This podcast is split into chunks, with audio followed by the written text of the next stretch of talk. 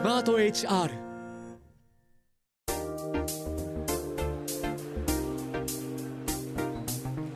堀井美香ウェンズデイホリデーアナウンサーの堀井美香です。働くを語る水曜日の夜をテーマに多彩なゲストと働くについてお話しするこの番組。2024年今年も始まりました。今回のゲストは哲学者の古田徹也さんです。働くすべての人を人事労務から支えるスマート HR がお届けする堀井美香ウェンズデーホリデー。ぜひリラックスしてお聞きください。ウェンズデーホリデー。堀井美香がお送りしています。それではゲストをご紹介します。シーズン4になりました。そしてシーズン4一人目のゲストです。哲学者の古田哲也さんです。よろしくお願いいたします。よろしくお願いします。お願いします。もう私はあの哲学者の方とお話しする機会はあまりないんですけれども。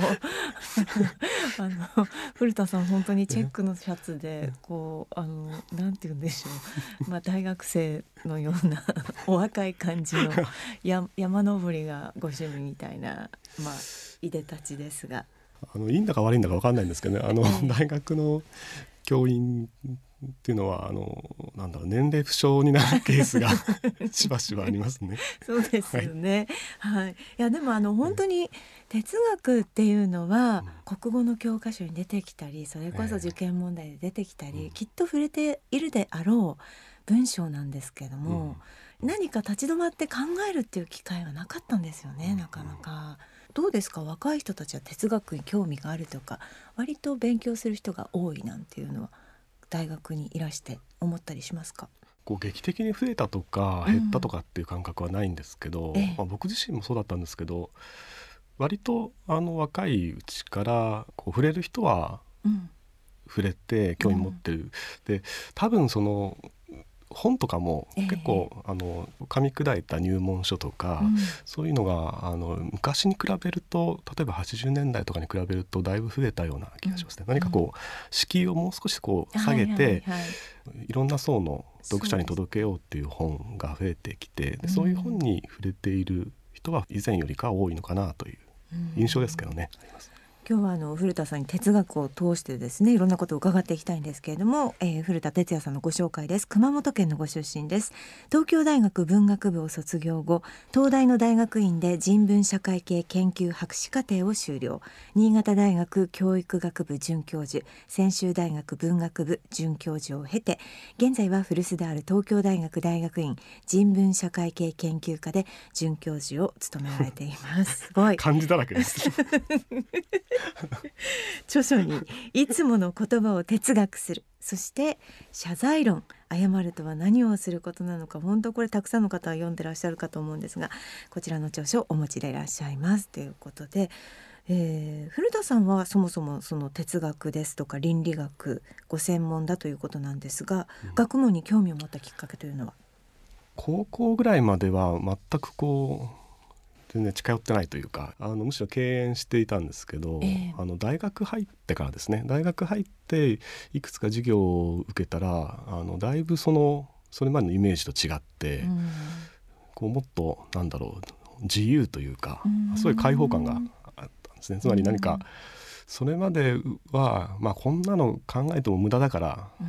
とかあの役に立たないからとか あのななんかこうずっと同じようなことばっかり昔から考えていてこう進歩がないとか、うん、なんかそういう考えたってしょうがない的な形で蓋してきたような問いが多いんですけど、うん、なんかそんそういうのをこうなんか大真面目に通っていいんだっていうかしかもまだまだ考える余地があるっていうか、うん、考えてなんか問いを立ててああでもないこうでもないっていうふうに考えてしかもいろいろあのアイデアを出して思考実験をしたりとか、うん、して考えていくっていうのはすごい開放感があってそこからですね、あのだいぶそのイメージが変わって、うん、うん、私のあのまあ同級生なんかでも哲学科って入った子いましたけど、うんえどうどうするんだろうって思いましたよね。やっぱりね。そうなんですよね。えどうどうするんだろう就職とかって思いましたよね、うん、だけどななんだろう。その答えがないってさっきおっしゃってましたけど、まあ多分答えが分かってしまったらもう哲学じゃないんだろうなとも思いますし、うん、ずっとその考えてるっていうことが哲学なんだろうなとも思ったり。そうです。なんかこう、うん、分かりやすい一つの答えがないっていうだけなんですね。うん、あの答え、あのある意味であるってはあるっていうか、うん、そのどのどういう時にどういう角度から考えるかこのなんかどの道から入っていくかっていうことに応じてあるいは年齢に応じて答えも変わってくるっていうか、えそういうなんか一筋縄じゃいかない問いを考えるっていうことなんじゃないかなと思いますね。ビジネスのまあ何でしょう。本当にトップに立ってやってる方たちも哲学で学ぶっていうことも多いんじゃないですか？だと思います。あの、ね、答え分かってる目標とかはっきりしてて、はい、でそれに向かってどんどんこう効率化していくとか、はい、どんどんそこに向かってこう手段を考えていくっていう時には、多分哲学あんまり必要じゃないと思うんですけど、うん、この方向で本当にいいのかなとか、うん、ちょっと一回立ち止まって全体を見渡してみようとか、うん、なんか別のやり方があるんじゃないかとか、別のものの見方があるんじゃないかっていうことをあの考える時には哲学的にものを考えるというか、こういろんな角度から多面的に捉え直すっていうんですかね、そういうあの作業はどっかで必ず必要になると思うんですね。それがないと場合によってはもうここまで来ちゃったらしょうがないみたいな感じで こうあの、ね、後思いの効かないような、はい、あの破局に陥ることもあると思って、うん、なんか NTT さんとかがそのちょっと記事で見たりしたんですけど哲学研究所みたいなのを作った。ね、うん、なんかそういうのもあ面白いな。やっぱりこう哲学から学んでこうビジネスに生かしていくっていうことってあるんだろうなと思ったんですが、うん、えー、そんな古田さんと今回こちらのテーマについて話していきたいと思います。ビジネス用語から社会を読み解く私たちと言葉の関係です。言葉の使われ方は私たちの社会の在り方と密接に関わっています。時代を映す鏡のように世相を表すこともあるわけですが言葉はなぜ変化するのか表現が変わるのか哲学的な視点で私たちが日頃使っているビジネス用語について考えていきますというすごい哲学的な視点でビジネス用語を考えるっていうのは初めての なんかやり方ですけれども。うん、古田さん最近のそのビジネス用語の特徴というのはどういうふうに見られてますか、大きな特徴っていうふうになんとなく思えるのは例えばその SDGs とかもそうですし、はい、えーと、サステナビリティとかもそうだしあるいは、えーと、ウェルビーイングとか、うん、あのあの最近よく使われてると思うんですけど公共的で、うんしかもこう、まあ、倫理的なそういうこう価値とか価値観ですよね、それを各企業がそれぞれこうこう掲げて、うん、でそれを追求していくっていうそういう姿勢を割とこう内外に示すっていうのは、はい。はい、今なんかどんどんそういうあの傾向が強まっているような気もしますね。うん、そうですね、うん、なんか昔のこう社訓いわゆる飾られてたのってなんかなんで、まあ、忍耐はなかったと思うんですけど、うん、日々邁進みたいな、うん、なんかこう概念論っていうか根性論みたいのが、うんね、精神論みたいなのが抱えられてましたもんね。あれもっと抽象的ななんかそういうこう公奉仕とか。そうですよね、そういう、はいはい、あの公務商人のこうね、はいはい、あの三方よしとかそうですけど。えーえーなんか今そのまあ SDGs とかはまさにそうですけどもっと具体的にこの中身を詰めながら高いこうなんかそういう公共的な理念みたいなのを企業自身が掲げていくっていう、まあ、近頃の際立った特徴っていうふうに言えるかもしれませんね。なるほどただそのたくさんの英字にまみれてるなというのを まあ実感としてで、ね、SDGs も最初本当に聞いた時何のこっちゃって思いましたけど、まあ今は本当に定着して子どもからね、うん、高齢者まで口にするという言葉になりましたけれどもでもでもそうは言っても私たちもクライアントアテンドタスクニーズマーケティングなどですね、うん、まあ言葉がいろいろカタカナになっているという風潮はまあありますよね。えー、はい。これカタカナ言葉がどうしてこのビジネス界隈で 多くなっちゃうんだろうというのはなんか古澤さん的にはどうでしょうか？そうです。あのアカデミズム界隈もすごく多いんですけど、えー、でもビジネス界隈の方がより多い気は 確かにします。えーただこれあの取り組み最近の風潮っていうわけでもない気がして、うん、例えばその糸井重里さんの「大人語の謎」っていうのが、はい、あのでそれが2000確か2003年か4年とかなんでもう20年前なんですよね。えー、でもその時にすでにその今挙げていただいたそのクライアントとかアテンドとか、はい、ウィンウィンとか、はい、あののはもうすでに出てたんで、だからもうだいぶ長いこと使われていてだから下手するともう30年とか単位でもあのつまりもう再録してる段階でも相当使われているはずなので、その2003年当時。だからもうだいぶその定着して息づいてるって感じはしますよね。そうですね、うん、今思いましたけど、うん、ウィンウィンなんてちょっと今ここに来ると使うの恥ずかしいなってなってきて。う。ん、やっぱりなんかその漢字四字熟語よとかその漢字みたいなものってあんまりその10年20年で廃れるみたいなことってなかったと思うんですけど、やっぱりいろいろ変わりますよね。新しさが大事な面もそういうね あのカタカナ語使うときには、はい。ね、今その多分ダイバーシティアンドインクルージョンが今、えーと、D&I とかね、はい、で今さらにエンゲージメントとか今多分ビジネス界隈でかなり使われてい。る、はい、今多分最も流行りの言葉の一つじゃないでしょうかね。ね。愛車精神って言わないんです。そうなんですよね。だからそこがすごく面白いところだと思っていて、はい、それが多分一つカタカナ語を導入する、うん、あの一つの大きな目的というか、機能って感じがしますよね。つまりなんか愛車精神っていうと、もう完全にそのそれが言わんとしてる事柄にかなりこう手垢がついちゃって、はい、ベタベタについちゃって、はい、でもうそれだけで忌避するって感じもあるじゃないですか。はい、でそこで一旦その手垢をこう、洗い流すっていうか、はい、なんていうかこうリセットするっていうような、うん、それでエンゲージメントって新しい言葉を使うと言葉にについきまとってるしがらみみたいなもんっていうかイメージっていうか、固定観念みたいなものを一旦ちょっとそ固定観念がちょっと離れてもう一回こう考え直そうっていうことはあの場合によっては可能だと思うんです。だから例えばウェルビーイングとかもおそらくそうで、えー、やっぱり幸福とか幸せってなると、えー、じゃあちょっとこれから幸福について考えようかってなると あのちょっとなんかね硬い、ね、し、恥ずかしいとかなんか、ね、うん、そこでまあちょっとあのウェルビーイングについて考えるとかいうと、なんか話しやすくなってお互いに議論しやすくなってとか、うん、そういうところはメリットとしては多分あるんだろうなというふうに思いますね。すごくわかります。その愛車精神だと思う重いですもんね、うん、なんかその言葉自体が、うん、やっぱりこう標語的なものとしてしっかりそこに置いておきたいというか、うん、ね、みんなが集まったその真ん中ら辺に言葉を置けるんですね。置いてこれなんだろうって考える、はい、この間あの企業のあの人事の人たちと中堅の人たちとお話しする機会があったんですけど、はい、そこでおっしゃったのはあのエンゲージメントって一口に言っても、割と企業ごとに結構意味が違う。だからまずこうそれすり合わせないといけないっていう話をしていて、だから今その愛社精神にかなり近い意味でエンゲージメントって言葉を使っている企業とかあるいはその部署もあれば、会社と各社員の信頼関係みたいな,、なんかそういう意味合いで使ってるところもあったりして、そこで場所ごとにこう意味合いが違ってこう齟齬が生じたりってこともあり得るですね。すごくなんか言い方は悪いかもしれないんですけど、うん、都合がいいなと思っていて英語だからあまりしっかりした概念とかしっかり分かる人っていうのが、多分限られてたりとか、なんとなくこうぼんやりこういうことだよなっていうものの意識でエンゲージメントって進んでいくから、多分こう一直線一本じゃなくてふんわりとみんなでこう広いところで考えられるっていうのはすごく英語を使う意味のなんか意義だなと思いますよね。はいよくある言葉をポンって真ん中に置いてみんなで検討し直して、うん、じゃあこうエンゲージメントをあの形作っていきましょうみたいなことできるんだけど、うん、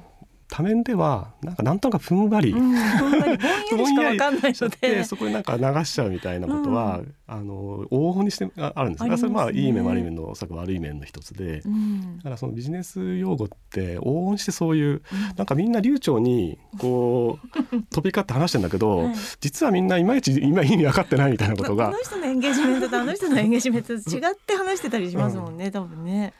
さあそしてですね、まあ、企業でも学校でも何でもそうですがその組織特有の言葉というのがあるかと思うんですけれども、うん、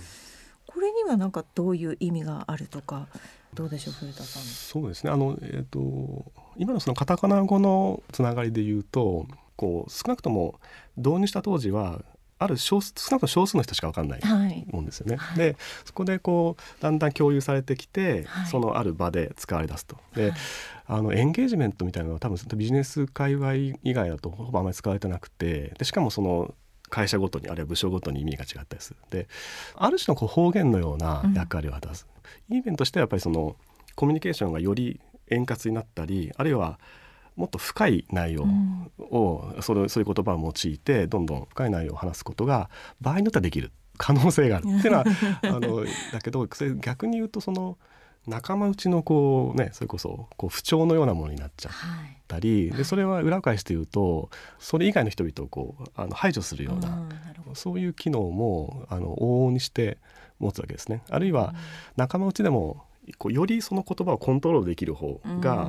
ある種マウントを取るための言葉、うん、だその企業とかのあの新入社員とか入ったらこうそういう言葉の、はい、あのを浴びされるわけですね。でそれ全然使い方わかんないから、うん、あのある意味ではそこでまず会話の主導権取られてしまうっていうのは、あのそういうそのある種マウントに使われたりその仲間内のこうそういう、まあ、結束を固めた一体感を持つ。それはあの方言とかもそういうところありますよね。方言っていうのはやっぱりそういうある限定された地域に使えることによってそのその中のこう一体感とか仲間意識を高める効果もあるしそれから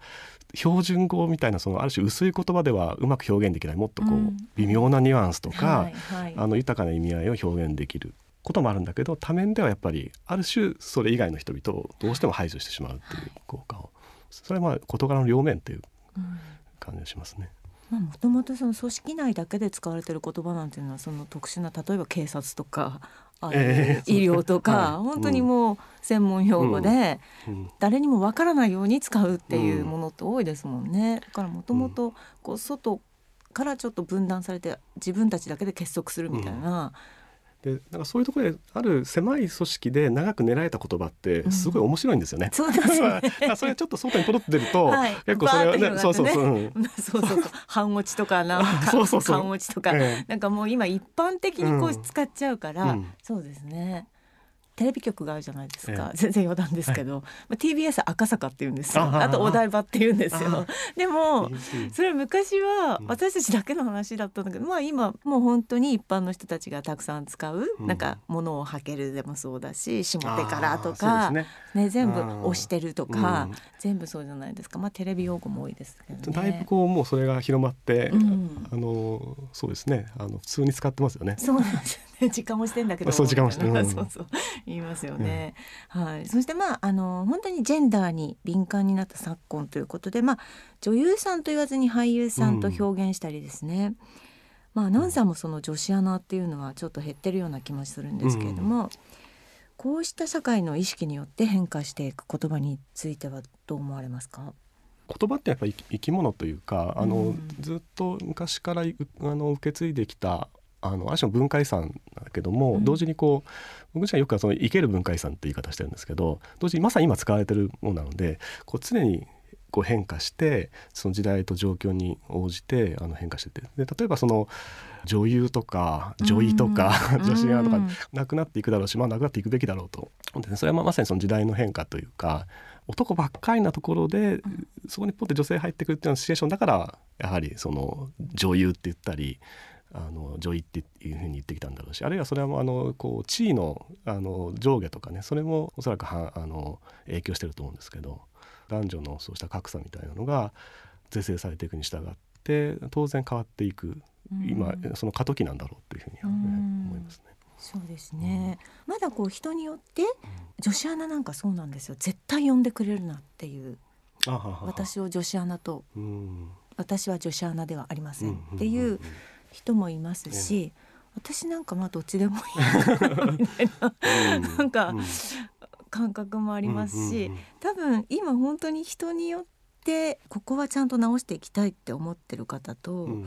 あるかななんて、はい思ってて、そのよく私たちラジオでメールを読んだりとか、相談を受けたりとかすると、やっぱり旦那さん夫。あそうね。はい、はい、あのリスナーさんによってはこうこう呼んでほしいとか、うん、どうしてこういう呼び方をしたんでしょうかみたいのははい。ありますね。そのまあそれこそこう過渡期っていうふうにまあ申し上げたんですけどあのかなりやっぱり人によってこうコンセンサスがもう、まあ、社会一般おおよそこういうもんだっていうのがあの出来上がってないというかあるいはそれがこれからどうなるかっていうような、そういう時期なので。本当に難しいですよね。あの、えー、自分のこう配偶者とかだったら、もう自分である程度決めて慣れていけばいいと思うんだけど、相手の配偶者をどう呼ぶかっていうのが、それすごい。本当そうなんですよ。あの私と夫、私と旦那の関係で、まあ旦那旦那って言ってるから、別にそこは旦那でいいと思うんですけど、じゃあいつも私たちそれをあの悩むんですけど、第三者の夫を呼ぶときに、なんて、なんてそこの関係性を平等に表現したらいいんだろうっていうのを、お連れ合いさんとかね。ね。パートナーさんとパートナー様とかってなる。でもパートナーもまたちょっと違った意味も持つしなっていうので、なんかその第三者に対するその平等なこう二人の関係を表すときに、すごく外から言うときに言いづらいなっていうのは、あなんか悩ましくて、うん、まああのまあ、ある種こう、ね、面倒なところもあるんですけど、うん、まあ、裏面で言うと、はい、今そういう時期なんだっていう今そういう状況なんだっていうのがよくわかる現象だと思うんですよね。だから、うん、まあ不謹慎かもしれないけど多少面白がってもいいんじゃないかと思ってて、はい、言葉がうまくいかなくなる。言葉の交通がうまくいかなくなってちょっと滞ったり、うん、場合によっては何かそういうクレームが入るとか、うん、そういう事故が起こったりするっていうのは、うん、まさに今ここが大きな今、あのポイントになってる社会。ね、ね、だからそれはあのいい、まあ、ある意味ではいいサインというかそれこそ考えて、うん、このそういうチャンスなんじゃないかというふうに思ってます。いや本当にずっとその旦那さん、うん、夫って呼んできたものが今崩れて、そうそうそううちの嫁がとか、ね、そう。家内が、えー、家内なんて本当に意味を考えたらそういうことかって思っちゃいますもんね。だからなんかそれが今こうだんだんこういろんな考えが出てきて、これ本当に5年後とか10年後すごくスピード感あって変わっていってると思うので今、うん、みんながどういうところに落ち着くのかなっていうのは、すごい興味深いです。そうですよね。うん、うそう思います。ね、きっとなんか面白い呼び名が出てきて。行くのかなと思ったりね。もしかしたらあり得るかもしれません。なんかすすごくこうあの魅力のある人が、あのこうパッと何かそういう信号を生み出してそれがパッと広まるみたいなことは十分あり得ると思いますよね。ねうん、なるほど。古田さんが耳にしてぎょっとするような言葉は何かありますか？そういう意味ではあんまりないんですよね。あ、うん、おって思ってしまうので、あまりこう拒否反応の前に、うん、なぜこういう言葉が出てきたんだろうとこれは使われるんだろうっていうのが気になる。なぎょっとするっていうのはむしろそのある種旧体然とした言葉をなんか留保なく使うような場面に出くわした時とかに、うん、それこそ先ほどその嫁がとかっていうのはもうそうかもしれないし、だからって全部その言葉遣いが悪いっていうなんかそういうお互いそういう信頼関係あるところでそういうのは使われていたらあの不自然に見えない時もあるし。うんそうですねその戦略ですとか援護射撃みたいなそのそもそも軍事用語だったんじゃないかとか。あの僕がいる例えばその大学の学会絡みとかシンポジウム絡みとかでこう打ち合わせとかあのメールのやり取りとかするときに例えば援護射撃みたいな言葉を使うときに、まあ、これは軍事用語戦争用語ですけどみたいなあのあえて使いますがみたいな少しエクエクスキューズを入れて使うようなケースが確かに増えてきて、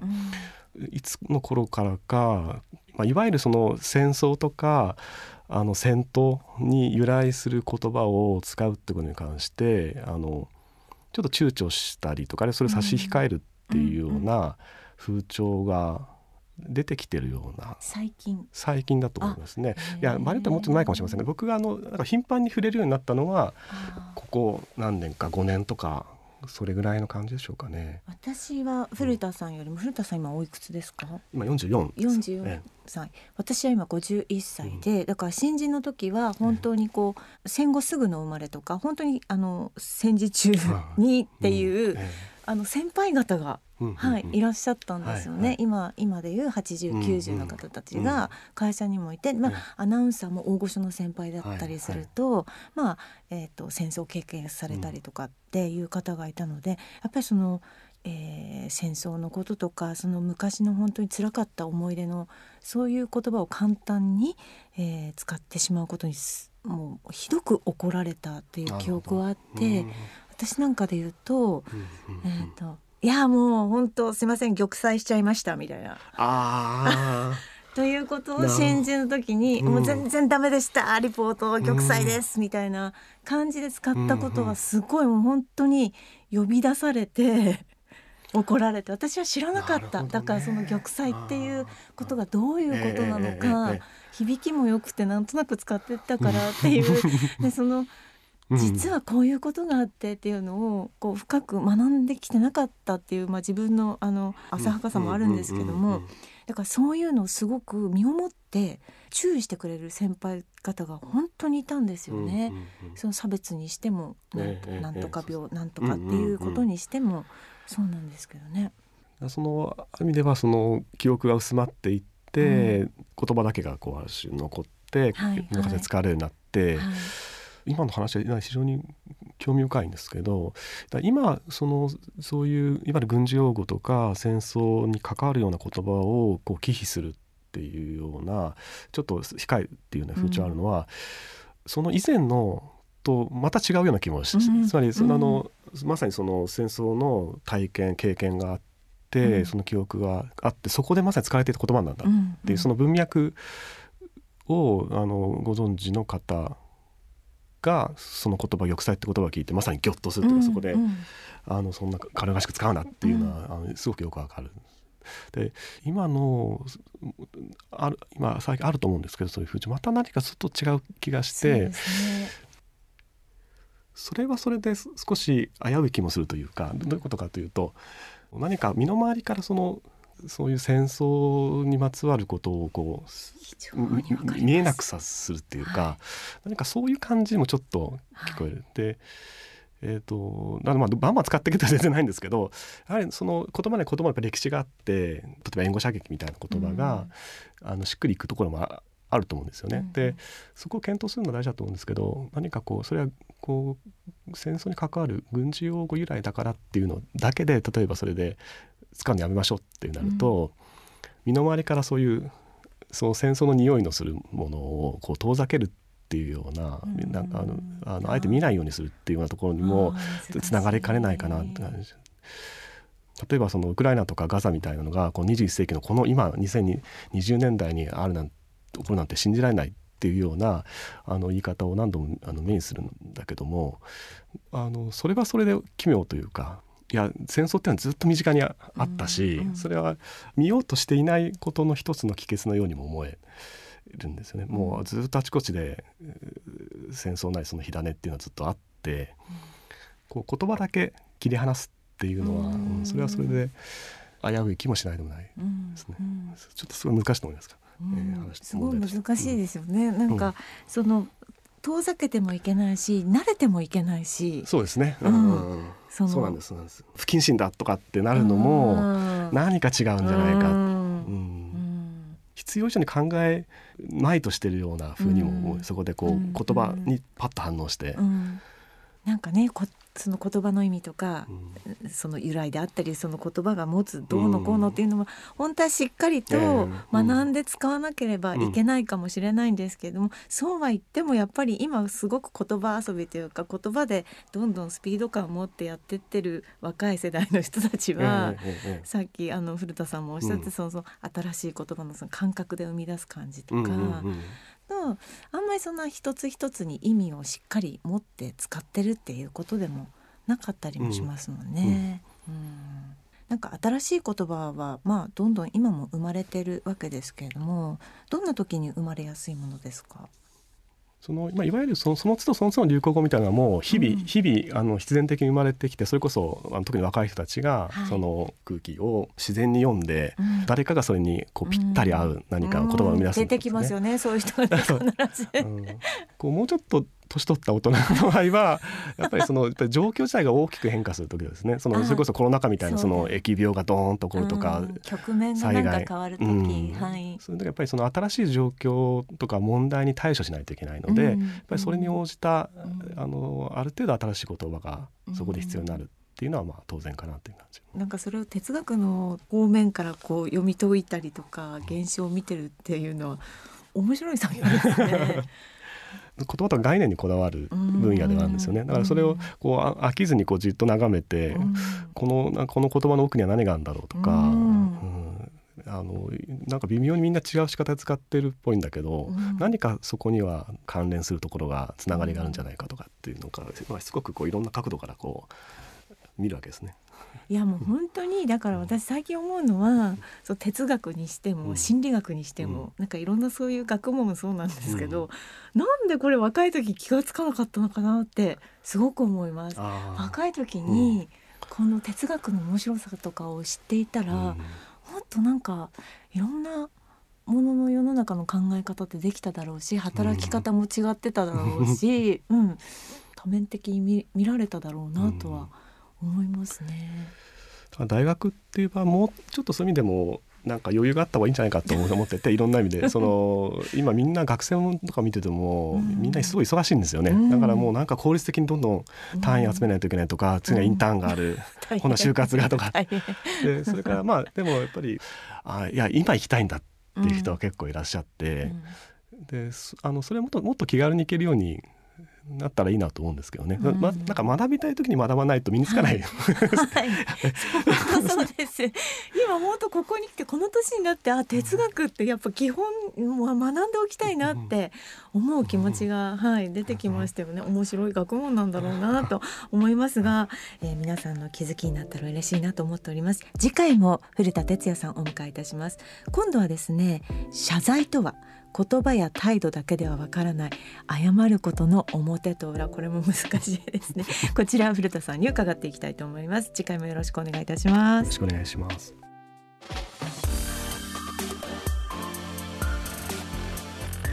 堀井美香ウェンズデイホリデー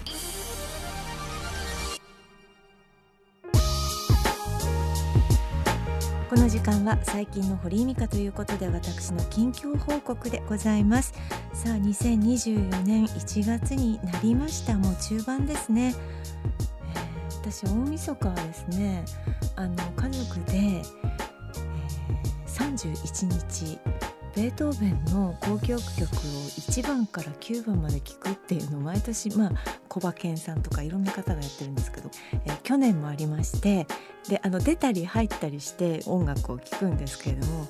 いやクラシックいいなと思ってあのピアノをやってるんですけれどももう去年ですとかそのフリーになった1年目一昨年なんかはピアノの蓋を開けることもなく2年間過ごしてしまったのでそうですね。2024年はやっぱり十分自分の好きな趣味ができる時間を確保してあのゆっくりした時間を取りたいなと思いつつもうすでに忙しいというですね。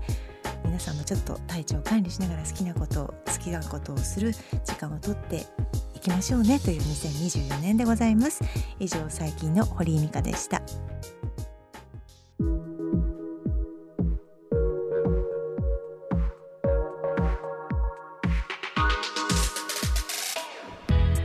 スマート HR 働くの実験室かっこ仮がお届けする堀井美香ウェンズデーホリデーエンディングのお時間です。さて今回は哲学者の古田哲也さんをお迎えいたしました。私たちと言葉の関係ということでお話しいただいたんですがと哲学の面から見るその言葉ということで私も長らくアナウンサーとしてまあ言葉ってこういうものなんだよみたいなものを、まあ、先輩方からも教わってきましたけども哲学者なりのその言葉の存在意義とか言葉が生まれてくるその見立てとか何かそういうものが全く違うんだなということであの楽しく聞かせていただきました。次回は古田さんが出された謝罪論の本についていろいろとお話も伺っていきたいなと思っております。お聞きのあなたのメッセージもお待ちしております。メッセージが読まれた方には番組特製ステッカーをプレゼントしております。些細なことでもいいので気軽に送ってください。現在募集中のテーマですがあなたのお仕事を聞かせてリスナーの皆さんが普段どんな仕事をしているのか楽しさややりがいまたはこんな苦労があるといったことをぜひ聞かせてください。朗読で成仏。リスナーのあなたが今仕事について悩んでいることもやもやしていることを送ってください。あなたのメールを私が朗読風にじっくり読み上げてその悩みを成仏させます。みんなのご褒美というのもあります。忙しい毎日ですがこれがあるから頑張れる乗り切れる。あなたにとってのご褒美を教えてください。仕事にまつわるご褒美であれば物でも場所でも構いません。その他番組への感想もお待ちしております。メールは番組の概要欄にある投稿フォームからお願いします。